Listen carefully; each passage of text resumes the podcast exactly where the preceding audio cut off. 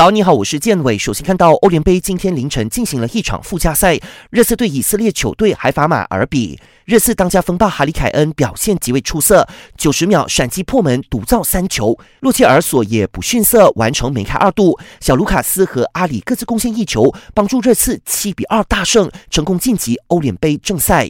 加上本场比赛的三球，本赛季哈里凯恩已经为热刺贡献了六个进球、六次助攻，亮眼的表现令他再一次入选英格兰国家队大名单，领先锋线。